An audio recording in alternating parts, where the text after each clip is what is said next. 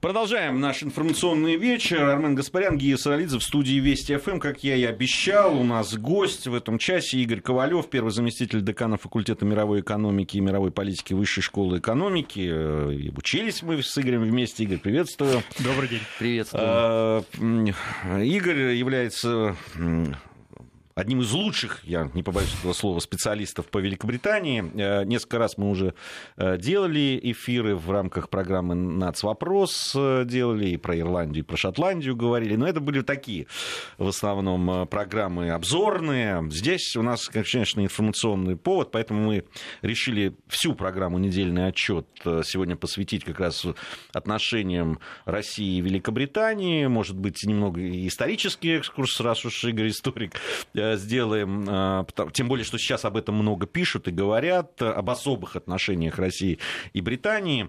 Ну и, конечно, все, что вокруг э, вот этого скандала с отравлением Скрипаля. Вот первый вопрос у меня такой, Игорь, на, на самом деле. Ну, даже мне, человеку, который ну, не является специалистом ни в химии, ни в истории разведок, э, шпионом, мании и так далее, понятно, что вот все, что происходит, сделано э, это не просто там провокация, но еще и плохо сделанная провокация, неподготовленная провокация.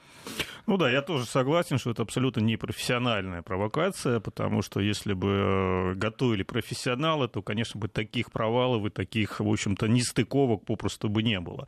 Потому что отказ предоставлять какие-либо сведения да, не показывают да, пострадавших, тем более э, дочь Скрипаля Юля, да, российская гражданка по всем законам.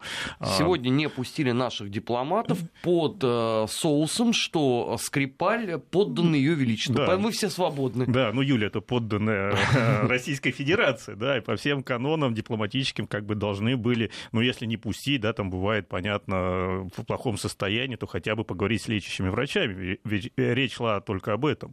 И вот те, э, скажем так, многочисленные версии, которые сейчас в медиапространстве появляются, да, на самом экране от э, версии о том, а было ли вообще это отравление, и вообще кто это мог сделать, и вот все эти фотографии, да, где люди в химзащитах работают, работают напряженно, да, собирают материалы, а, а рядом стоят люди, которые вообще никак не защищены. Это очень похоже на те провокации, которые мы все знаем а, были в Сирии, да, где, в общем-то, похожие нестыковки фиксировались и демонстрировались, и тем не менее упорно наши западные партнеры обвиняли Россию, Сирию, да, и, в общем-то, тех а, людей, которые так или иначе связаны с Россией, да, в этих ужасных атаках.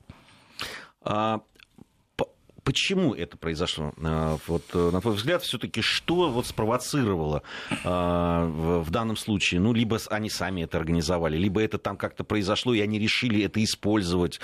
Что за, что за необходимость такая вот так поспешно действовать? Ну, конечно, абсолютно точного ответа сейчас, наверное, никто не даст, потому что, чтобы дать точный ответ, нужно знать вот все факты, да, сопоставить их, сложить, э, да, проанализировать и так далее. Но если все-таки исходить из логики, кому это выгодно, да, как раз расследуются всякие да, преступления, то ну, можно выдвинуть несколько, скажем так, причин, которые могли бы заставить это сделать.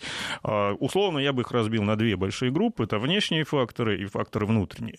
Ну, если говорить о внутренних факторах, то, э, хотя, опять же, такой внутренний фактор во многом связан и с внешним, да, это Брекзит.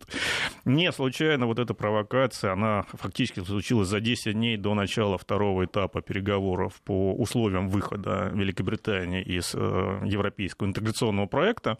А первый этап, как известно, британцы полностью провалили, то есть э, заявил о том, что они будут идти по жесткому сценарию, и получив в ответ такой же жесткий сценарий со стороны Евросоюза, вот этот первый этап, все переговоры, все требования, а, которые выдвигали британцы, фактически были отклонены, и Евросоюз настоял на своем варианте, то есть заплатить э, да, от 40 до 60 миллиардов евро, хотя там говорил, поднималась цифра и гораздо более высокая, 100 миллиардов евро, да, обеспечить э, права граждан Евросоюза Великобритании и обеспечить э, прозрачность границы Северной Ирландии. Вот на все эти требования фактически британцы были э, вынуждены пойти, потому что им сказали, не будет этого, значит, не будет второго этапа, а второй этап это прежде всего условия дальнейших торговых отношений. Тут британцы поняли, сколько много они потеряют вот в результате этого разрыва. Поэтому, чтобы отвлечь внимание вот от этой серьезной проблемы, вполне можно было вот такую провокацию запустить, которая, конечно, вот станет такой медийной темой номер один, да, захватит внимание немножко отодвинет на задний план Брекзит. Ну и, конечно, внешний фактор — это особые отношения Великобритании с Соединенными Штатами. Да, а Соединенные Штаты, как никто, заинтересован а, в давлении на Россию по целому ряду причин. Да, это и Сирия, это и э, Северная Корея, это и целый ряд других противостояний, которые а, между Соединенными Штатами и Россией сейчас наметился. Многие вполне, на мой взгляд, оправданно даже говорят о том, что все больше обороты набирает новая холодная война. И очень на это похоже. То есть то, что отношения испортили всерьез и надолго, и то, что санкции это тоже всерьез и надолго, это совершенно очевидно. И вот здесь, как бы, как младший партнер а, Соединенных Штатов, да, Великобритания не раз в таком качестве выступала, да, она вот попыталась да, этот, э, эту провокацию сделать. Ну и третий, такой, на мой взгляд, тоже вполне допустимый вариант, это показать, что вот в условиях выхода из э, Евросоюза Британия, ну, в общем-то, по-прежнему, если не мировая держава, то достаточно крупная, заметная держава. И вот эта известная, э, скажем так, логика британской внешней политики, которая была заявлена еще в 90-е годы, попытаться ударить сильнее, чем возможно, да, опираясь на союзников, опираясь на Соединенные Штаты, ну, показать свою значимость в какой-то степени, и об этом, кстати, говорил, по-моему, наш министр иностранных дел, что Британия пытается вести имперскую политику, хотя давно уже империей, а не является, вот, на мой взгляд, это тоже следует иметь в виду или, во всяком случае, принимать во внимание. Но если у них такие большие, гигантские цели впереди, чего ж так топорно-то подошли а, к реализации?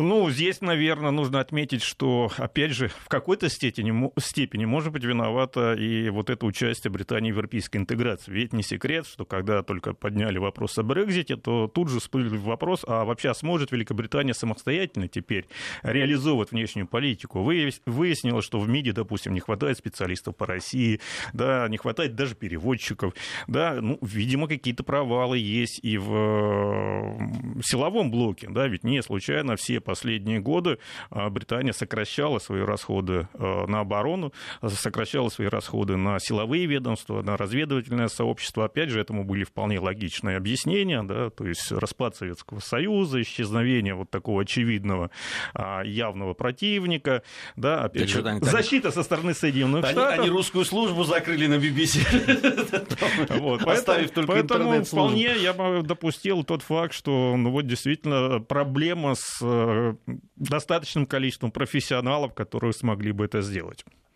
Ну а исправляться-то они собираются или теперь все уже? Мы теперь будем вынуждены э, смириться с тем, что ну, американская политология перешла в формат э, CNN, всякую ересь порит ежедневно. И теперь уже, соответственно, британцы. Ну ладно, там по поводу футбольных фанатов, это у них больная тема. Но о том, что они абсолютно убеждены, что это лично Путин приехал и отравил, это, конечно, богатая такая история. Ну, это как раз тоже подтверждение непрофессионализма. То есть вот все эти, э, скажем так, действия, да, эти попытки нас наказать там, при помощи санкций, при помощи таких вот провокаций, как раз, на мой взгляд, показывает, что э, дело там не только в профессионализме разведывательном, да, проведении каких-то тайных операций, но самое главное то, что они не понимают, с кем они имеют дело, они не понимают нашего менталитета, да, то есть, ну, вот, да, наказывая, вводя, допустим, персональные санкции, они, видимо, надеялись, что у нас кого-то это сильно затронет, но как, как у нас отреагировали? Все же прекрасно знают, что высшие государственные чиновники, там, не знаю, в Думе, в правительстве и так далее, они сильно обижаются, если они не попали в санкционный список. Значит, ага, я, я не такой хороший, я недостаточно хорошо работаю на нашу страну. Да, то есть совсем другой эффект.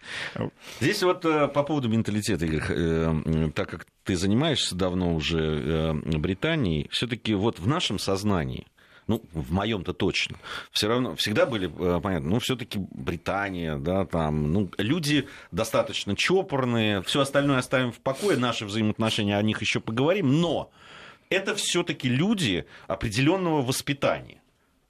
То, что мы сейчас видим, вот этот Борис Джонсон, этот вот э, парень, этот, который мини- министр, иностран... министр обороны и так далее, ну это же за гранью. Ну, правда, это за... Ну, для, для любой страны, для любого политика, тем более, которые занимают такие посты, как там министр обороны или министр, тем более министр иностранных дел. Ну, это же просто, ну, даже лексика. Ну, безусловно, э, времена меняются, меняются люди, видимо, приходят новые поколения, и здесь, э, в общем-то, это абсолютно э, объективный, не, необратимый процесс. У нас в стране, кстати, тоже люди меняются, я это могу судить, допустим, по своим студентам, да, которые часто говорят на языке, который, мне кажется, уже совершенно другой, и я там что-то не понимаю, например, и в хорошем, и в плохом смысле этого слова, то есть где-то они более продвинутые, где-то, наверное, я что-то не, уже отстал, да, и не понимаю. Но здесь я бы отметил еще одну очень важную вещь. Эм, совершенно я согласен, да, что это уже политики другого поколения, но, как ни странно, эти политики востребованы. И эм, если вспомнить, да, приход э, к власти Трампа, который тоже политик другого направления, да, совершенно нетипичный, да, выбивающийся из такой привычной американской политической элиты. И, кстати, многие проблемы Соединенных Штатов связаны, на мой взгляд, именно с этим, да, что идет такое серьезное противостояние вот этой новой элиты, да, а, и старой политической элиты, да, и вот все эти отставки, включая, кстати, отставку Тиллерсона последнюю, на мой взгляд, вполне вписываются вот в это противостояние. То же самое в Великобритании, посмотрите, да, ведь начиная э, даже вот, э, ну, я уж не буду брать совсем давнюю историю, э, но вспомните Тони Блэра, да, лидера либерийской партии, да, посмотрите на его образование, на его, скажем так, жизненный путь, ну, по, скажем так, всем биографическим данным, он должен был, конечно, был возглавить консервативную партию, да, из хорошей, богатой семьи, закончил хорошую частную школу, потом хороший университет и так далее. А до него был Джон, э, Джон Мейджор, да, который был лидером консервативной партии, где вот эти характеристики были бы ну, вполне уместные, да, а он даже среднюю школу в свое время не закончил, да, там был безработным, да, университетское образование вообще не имел, да, ну, то есть вот, вот все, все перемешалось, да, и э, вспомните, опять же, успех э, шотландских националистов, да, которые там после провала э, референдума, да, по делению Шотландии резко увеличили свою численность, резко увеличили свое представительство в палате общин и так далее, и так далее, да, то есть совершенно очевидно запрос в обществе на каких-то новых политических лидеров, не только потому, что общество поменялось, но и потому, что старые лидеры чаще всего показывают свою, вот, ну, скажем так, профнепригодность. В том числе вот самый яркий пример, да, вот этот нынешний скандал, и это уже не первый пример профнепригодности э, Терезы Мэй, да, потому что тот провал, который э, случился с выборами 2017 года, когда она в общем-то, пыталась вроде как повысить свою легитимность, да, добиться избрания, да, уже в результате выборов, а не только в результате смены, а, скажем так, лидера а, консервативной партии. В итоге это все закончилось тем, что закончился. Опять подвешенный парламент, опять нужно что-то доказывать, опять нужно демонстрировать то, что она жесткий и а, политик, который контролирует ситуацию, но, на мой взгляд, пока не очень получается.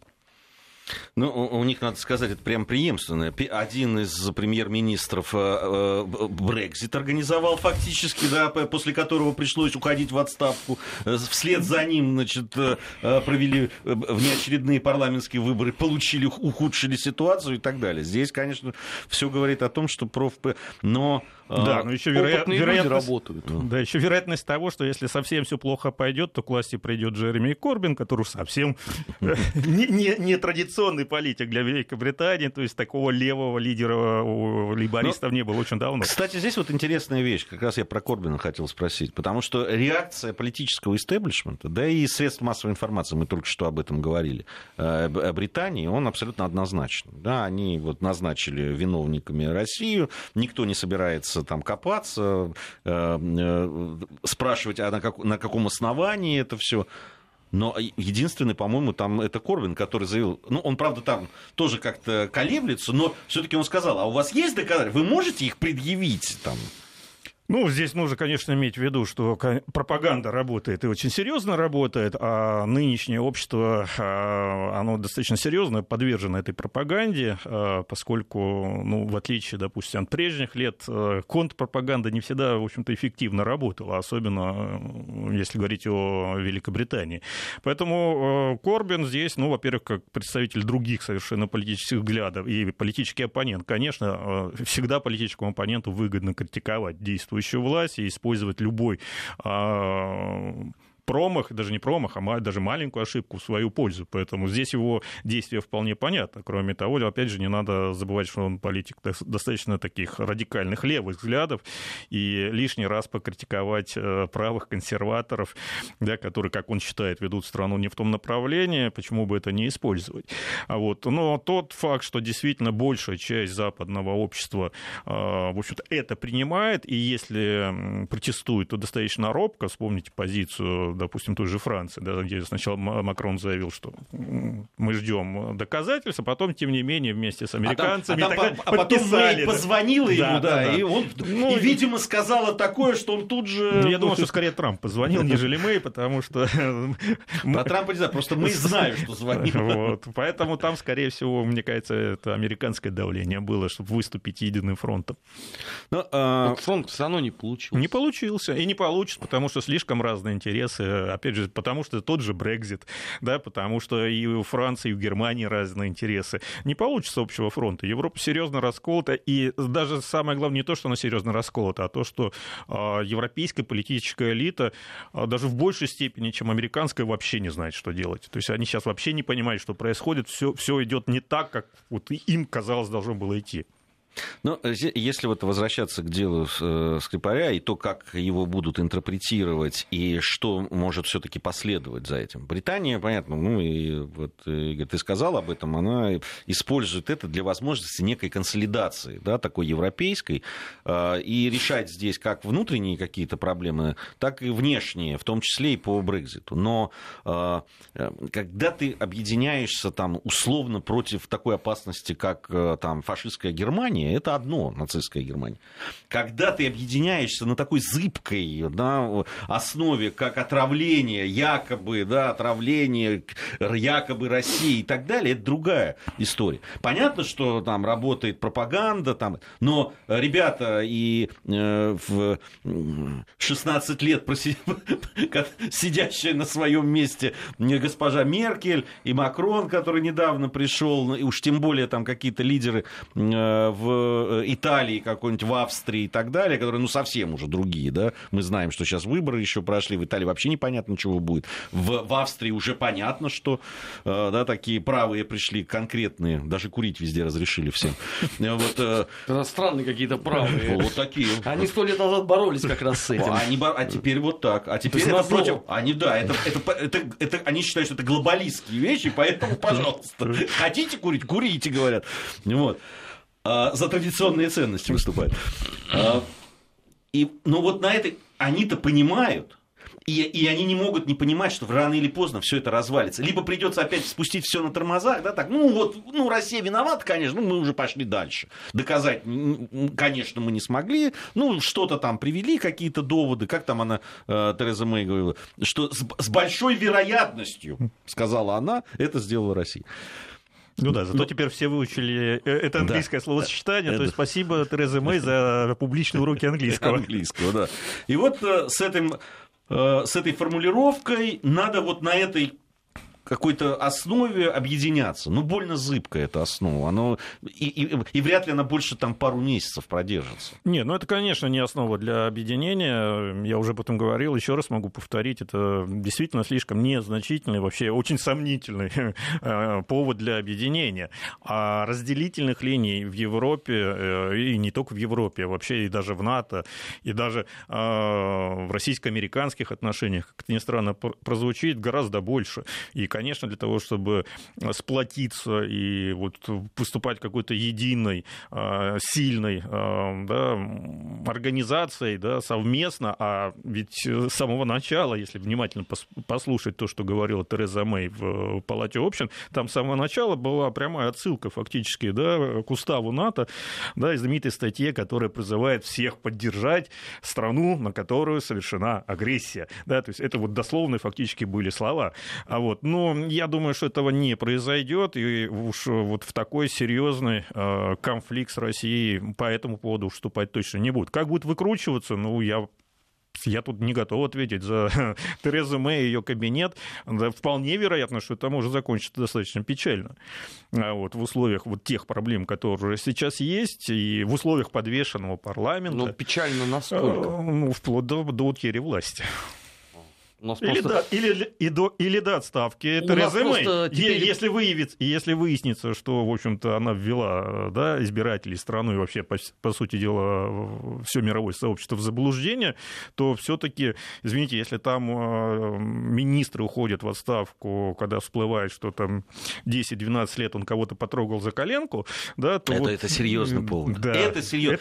Это... Вот э, там э, обмануть общество, людей там и так далее по поводу есть ли в Ираке э, э, да, там, э, химическое оружие, нет, это мелочь. А вот если Ну, Тони Блэр на этом сгорел. Он-то сгорел, но... Да, но война была. Да, но война-то была. И миллионы жизней, и, и в том числе и британские солдаты гибли. Гибли. И здесь, ну, как-то э, несоизмеримые вещи. Уходить в отставку, э, а, потрогав кого-то за коленку 10 лет назад, и уходить в отставку, когда ты э, портишь отношения с ядерной державой, на секундочку, да, которая, кстати, поставляет 50, по-моему, больше 50% газа тебе. А при учете, что да, там газ все меньше и меньше становится в Норвегии, непонятно, чем вы собираетесь потом топить. Кстати, вот интересная вещь. Я когда э, там был, ну это не первый раз, это второй или третий раз был, когда в Великобритании на севере. Э, вот, э, и бывал в разных домах. Э, второй или третьей темой, ну после погоды, был стоимость газа это был уже ноябрь месяц, и они бурно обсуждали, значит, сколько будет э, стоить э, газ у них. Э, то есть это, это достаточно веский такой аргумент. И взять вот так и походя, там, да, испортить отношения, причем не просто портить отношения, а еще оскорблять, там, бросать и так... Ведь на самом деле, что сейчас происходит? И я хотел бы вот в следующей части, у нас сейчас новости будут, в следующей части поговорить. Дело в том, что у Британии в, в нашей стране не самая лучшая репутация, так скажем. Исторически, я бы Исторически. даже сказал. Хотя англофилы были всегда. Да, и до революции, и, и сейчас, и, и да, были англофилы, любители вот этой вот э, чопорности, вот этого вот всего, всего такого английского стайла, да, э, но то, что они сейчас делают, там они сказали, вот 50%, больше, более 50% значит, британцев поддерживают высылку российских дипломатов. Господа, я вам скажу, процентов 85 в России поддерживают ответную высылку. Так что же вы делаете? Я думаю, процентов 90 при этом жалеют, что выслали еще так мало, если посмотреть там тот же Твиттер. Новости. После новостей продолжим. Недельный отчет.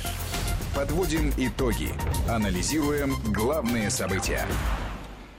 Продолжаем говорить о деле Скрипаля вокруг э, отношений э, Британии и России. Сегодня у нас в гостях первый заместитель декана факультета мировой экономики и мировой политики Высшей школы экономики Игорь Ковалев.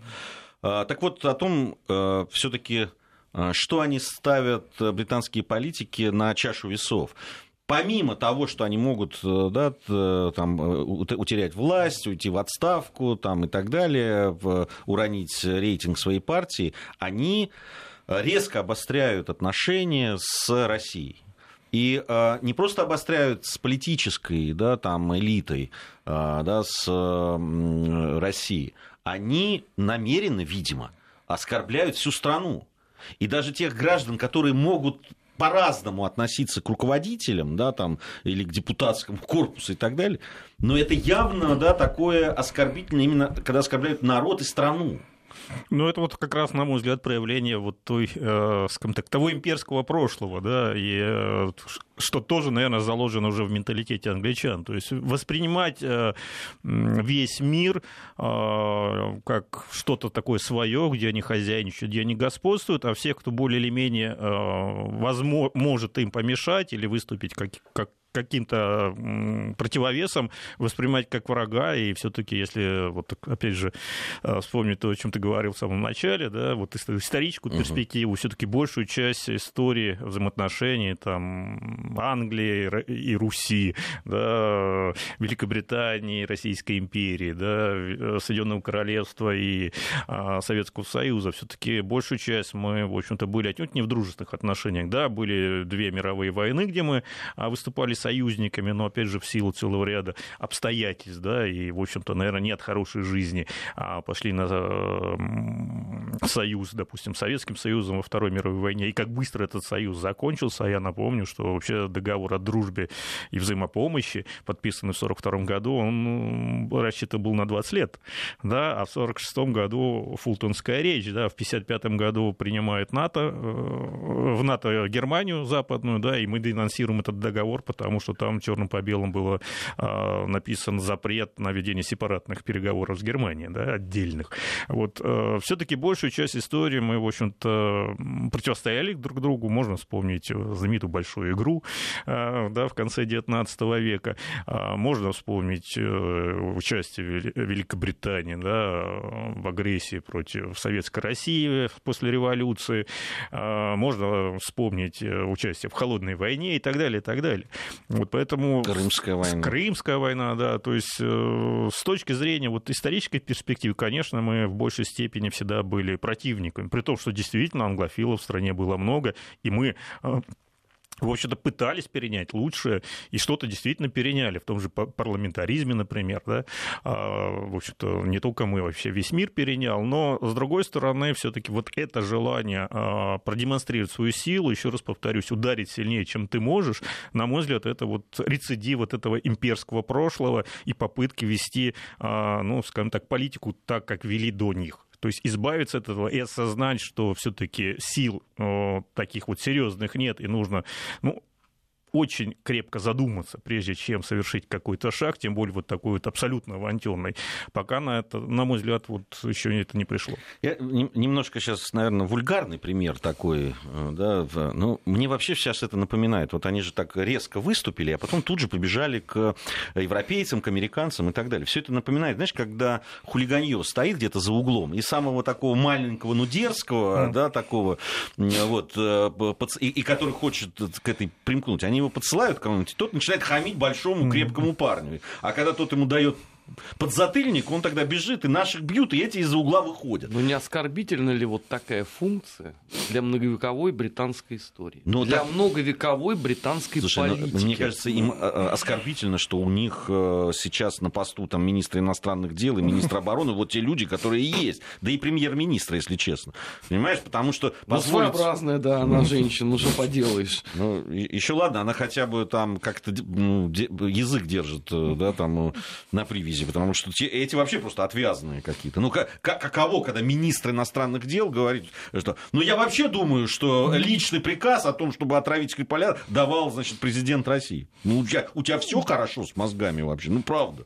Ну, вы ну, вообще еще на внешний вид посмотрите. Вы можете себе представить такого министра иностранных дел, допустим, ну, не знаю, я же не говорю про 19 век, но даже в первой половине 20 века. Даже во второй половине предтеча сложная. Да, нет, все-таки, конечно, измельчал британская политическая элита, а, вот эта многовековая традиция, которая просуществовала, ну, по большому счету, до середины 20 века, когда все-таки большая часть премьер-министров, э, министров, да, и так далее, это были выходцы так или иначе из английской аристократии, да, которая не в силу целого ряда обстоятельств, да, не деградировала и не исчезла как русская, да, то есть не выродилась, а, это играло достаточно большую роль. Да, нынешние политики, в общем-то, уже далеко не те. А я напомню, что в свое время один из таких последних магикан э, вот, в английск... из английских крупных политиков, Уинстон Черчилль, после войны с горечью, с сожалением, но все-таки признал и сказал знаменитую фразу о том, что Британия окончательно превратилась в крупнейшую мировую державу второго ранга. Вот осознание того, что они уже второго ранга, по-моему, многие э, британские политики вот до сих пор они не дошли до этого. Ну, удивительно, все равно, э, да, когда, ты, когда говорят там, о знаменитом английском э, и британском образовании, да, там это, то ли слишком преувеличивают все его значимость и уникальность, и, и, и э, э, качество, либо они как-то вот эти люди мимо проскакивают этого замечательного образования и так далее. Ну, там э, да, написали по поводу англофилов. Человек написал, я англофил, но не понимаю, что творится сейчас в головах у англичан, а главное, меня не не понимают друзья и просят пояснить за британцев. А это тяжко. Действительно, понимаю вас. Я вас понимаю. Действительно, сам, в общем, ну, не скажу, что англофил, но близко к этому всегда был. И какие-то вещи меня действительно там и поражали, восхищали даже в какой-то степени. Э, но это не отменяет нашего действительно прошлого. Вот по поводу там англичанка гадит, и это все сейчас очень, э, очень используется все в, э, в том числе в социальных сетях и в обсуждениях. Последние 150 лет, я бы даже сказал, используется в социальных сетях российского общества. В тех социальных сетях, которые, да, доступны.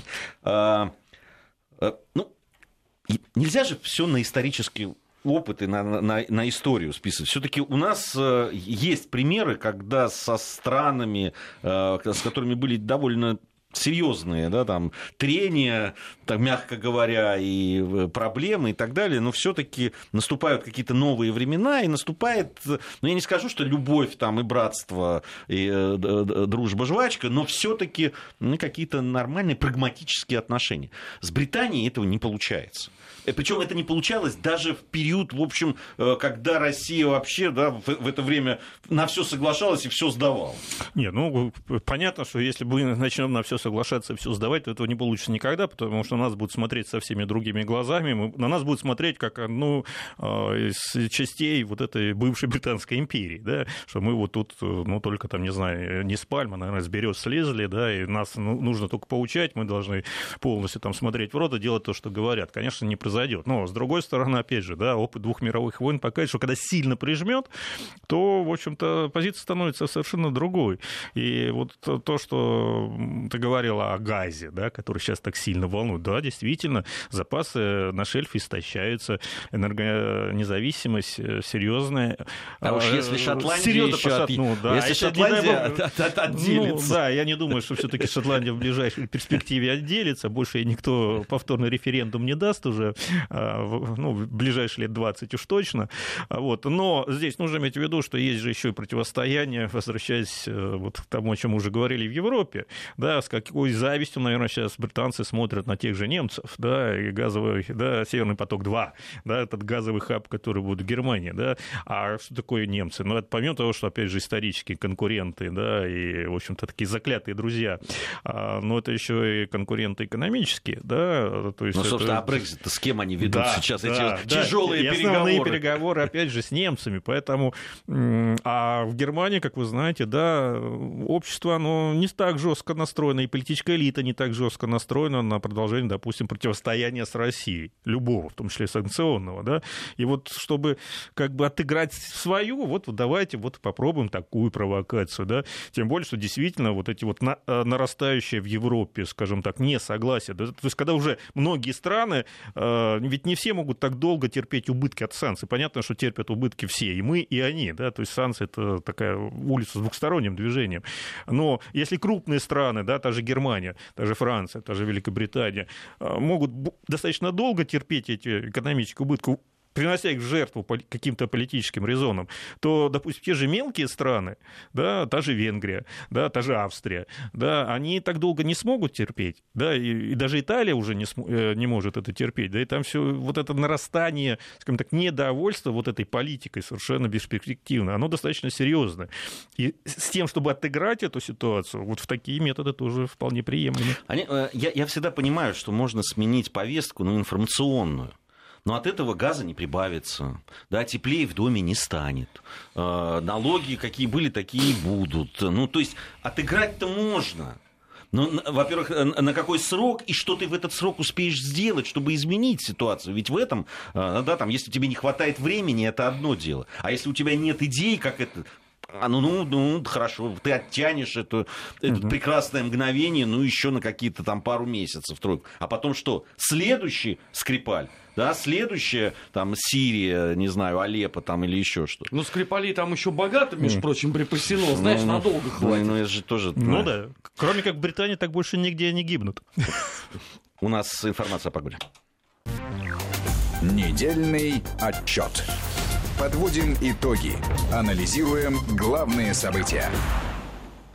Продолжаем нашу программу. По-прежнему у нас в студии Игорь Ковалев, первый заместитель декана факультета мировой экономики и мировой политики Высшей школы экономики, Армен Гаспарян, Гия Саралидзе в студии Вести ФМ. Говорим мы о деле Скрипаля и об отношениях между Россией и э, Британией. У меня вот э, вопрос какой еще, Игорь, по поводу э, средств массовой информации знаю не понаслышке, потому что и проходил э, практики в свое время, и сотрудничал с э, какими-то британскими э, вещательными корпорациями. Э, они всегда гордились тем, что э, независимы, что всегда над схваткой находятся, что объективны, что дают всегда две точки зрения на происходящее и так далее. Это в каком веке, простите? Это, это, это было в начале, нет, в конце прошлого, в начале этого века. Вот. Но тогда были какие-то еще по этому поводу... Нет, у меня-то иллюзий не было. Но надо им отдать должное. Работают они профессионально. То, что касается да, там, организации, это есть чему поучиться. Э, и тому, как профессионально там э, работают службы, которые обеспечивают это все, технические службы э, и все остальное. Но вот по поводу всего да, другого, вот над чем ты сейчас иронизируешь, да, это действительно. Но я хочу сказать, что с начала там 2000-х до, да, за эти прошедшие 18 лет все сильно изменилось. И не в лучшую сторону, хочу я вам сказать. Ну, во-первых, действительно, то, что касается журналистов, которые работают на Россию, там сменилось поколение тоже. И пришли вот люди совсем беспринципные полностью. Но вот то, что сейчас происходит с делом Скрипая, ну, это очень показательная вещь. Ну, потому что, ну, очевидны дыры, на которые журналисты не могут не обратить внимания но их не видят. Их не видят в упор. Ну, то, что я вижу, во всяком случае, ну, э, то, что читаю, там, смотрю, там просто в один голос все тыкают в Россию и говорят о том, что это они. Ну, тут меня уже пожалуй, ничего не удивляет после того, что было э, в рамках э, предвыборной кампании в Соединенных Штатах, да, когда ну, травили человека, который в итоге стал президентом, и травили до и после, продолжают травить, да, и а, та ненависть и, скажем так, то презрение, которое Трамп высказывает, да, вот как он называет фейковые новостные каналы, да, а, фейковые издания, а, она, в общем-то, вполне понятна и очевидна, да, то есть э, действительно все меняется даже в Англии, как это ни странно звучит, да, мы все-таки привыкли воспринимать эту страну как страну традиции, какого-то консерватизма, и действительно, когда вот э, ваш коллега задал вопрос, а когда это было, да, действительно, в начале 20 э, века, в конце 19 века, да, э, сказать, что в Таймс опубликована какая-то непроверенная информация, ну, это было невозможно представить. Таймс не может врать, если там написано, да, то идет дождь, значит, идет дождь, да, англичане открывает зонтик и уходит домой. А вот ничего другого быть не может. Сейчас, конечно, ситуация серьезно поменялась, хотя справедливости ради нужно отметить, что далеко не вся британская пресса а, вот, однозначно выступила на стороне правительства. Все-таки политический, э, политический спектр прессы, да, то, что она независима, это, конечно, достаточно большое преувеличение. Есть даже чисто партийные издания, а, есть э, газеты, журналы, да, традиционно а, тяготеющие к той или иной партии. Да, не все выступили однозначно вот в поддержку правительства, раздавались и критические, скажем так, голоса и требования все-таки предоставить какие-то доказательства и факты того, что это пришло. Но здесь нужно понимать, что и мир поменялся. Сейчас уже все-таки не газеты, не журналы, даже не телевидение основной источник информации. Если говорить о молодежи, то это, конечно, интернет. Да, молодежь сейчас газет не читает и телевизор не смотрит, они все берут в интернете. А вот как там это распространяется? Кто Иногда просто... выясняется, правда, Игорь, извини, ради бога, перебью, иногда выясняется, что они читают газеты и смотрят телевидение в интернете. В интернете, да, в интернете, да, но не, да, не, не привычно. И слушают да. радио да, в интернете. В интернете все, все, Даже да. смотрят радио. Да. Вот, так что, ну, я надеюсь, нас тоже кто-то смотрит. Не, смотрит, смотрит, очень активно.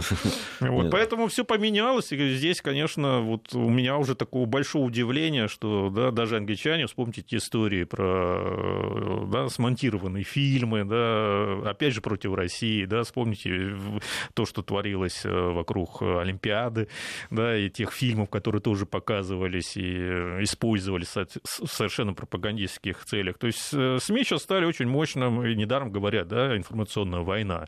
Да, если мы вначале говорили о том, что идет холодная война, то уж информационная война идет совершенно точно.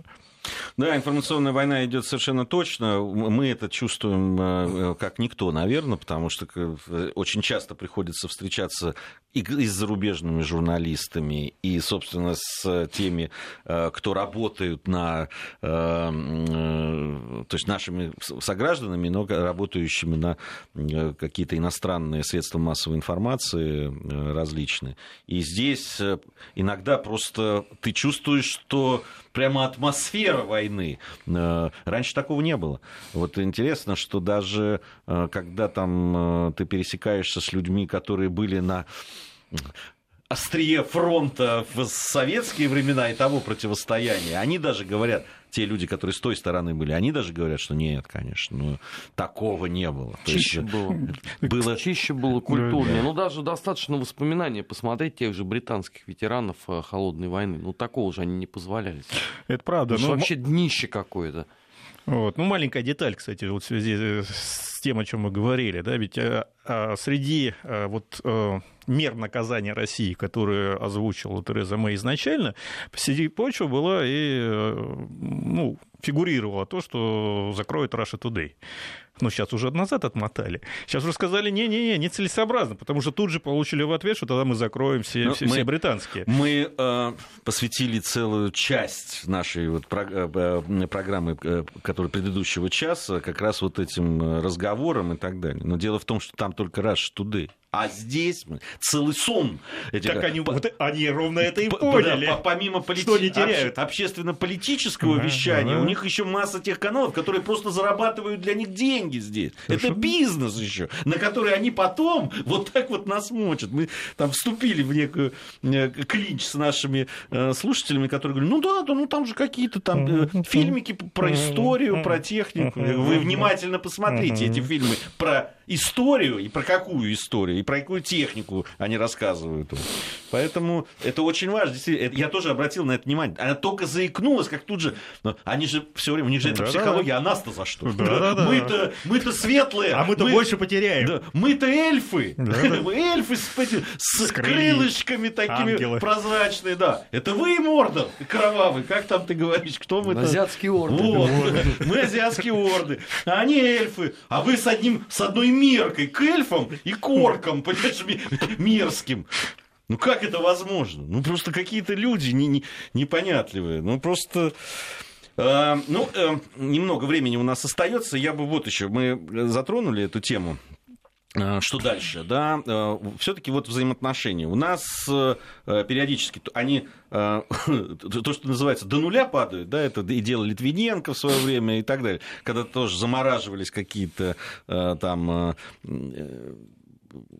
на высшем уровне контакта и так далее. Причем я обратил внимание, что каждый раз Британия, Великобритания теряет больше, чем мы. Понятно, потому что у них больше с начала 90-х здесь было. Ну, тот же Британский совет, который там, сколько у них, 15 представительств было, если не больше. Там вообще, ну, постепенно закрылись, да. сейчас только в Москве остались. Да, э, ну, ну сейчас ну, уже все. Ну, сейчас уже все, сейчас уже, уже в Москве не остались. Уже все.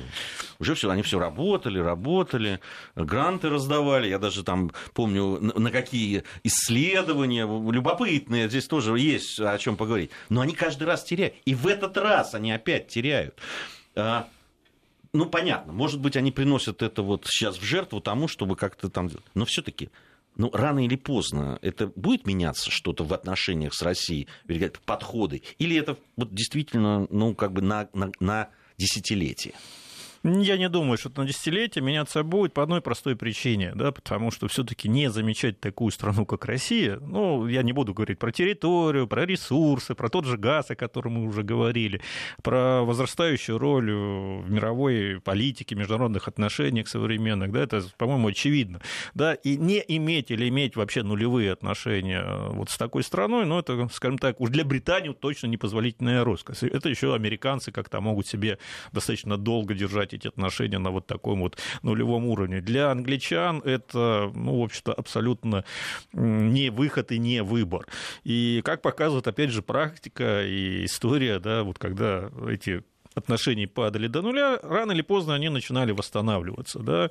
А, Причем так очень аккуратно, очень постепенно, сначала через какие-то неформальные контакты, через обмен студентами, обмен какими-то культурными делегациями, выставками, там, годами культуры и так далее. Потом приезжали какие-нибудь оппозиционные деятели, да, то есть какой-нибудь теневой министр иностранных дел. Вот, а потом все выходило на уже официальный э, нормальный уровень. Да? Сколько мы пережили, скажем так, истории с высылками дипломатов, да, и эти 23 человека, ну да, конечно, серьезно, но это не 105 человек, высланных э, в 1971 году, да, то есть э, я считаю, что все-таки рано или поздно э, мы обречены на какое-то восстановление отношений. Да, мы, наверное, вряд ли когда-то будем ближайшими, самыми такими тесными союзниками, да, и вряд ли Великобритания попросится, выйдя из европейского интеграционного проекта, попросится в евразийский интеграционный проект, да, этого, конечно, не произойдет, но то, что отношения рано или поздно начнут налаживаться, мне кажется, это произойдет. Ну, посмотрим. Посмотрим. Любопытно. Тут нам написали, что это вы все про англичан говорите. Вы знаете, вот иногда бывает такое, э, на час у нас тема называется отношения России и Великобритании. Когда мы говорили о выборах, просили говорить о чем-нибудь другом. Спасибо большое. Игорь Ковалев, первый заместитель декана факультета мировой экономики и мировой политики Высшей школы экономики был у нас э, в студии. Игорь, спасибо тебе большое, очень интересно. Через, э, после новостей продолжим.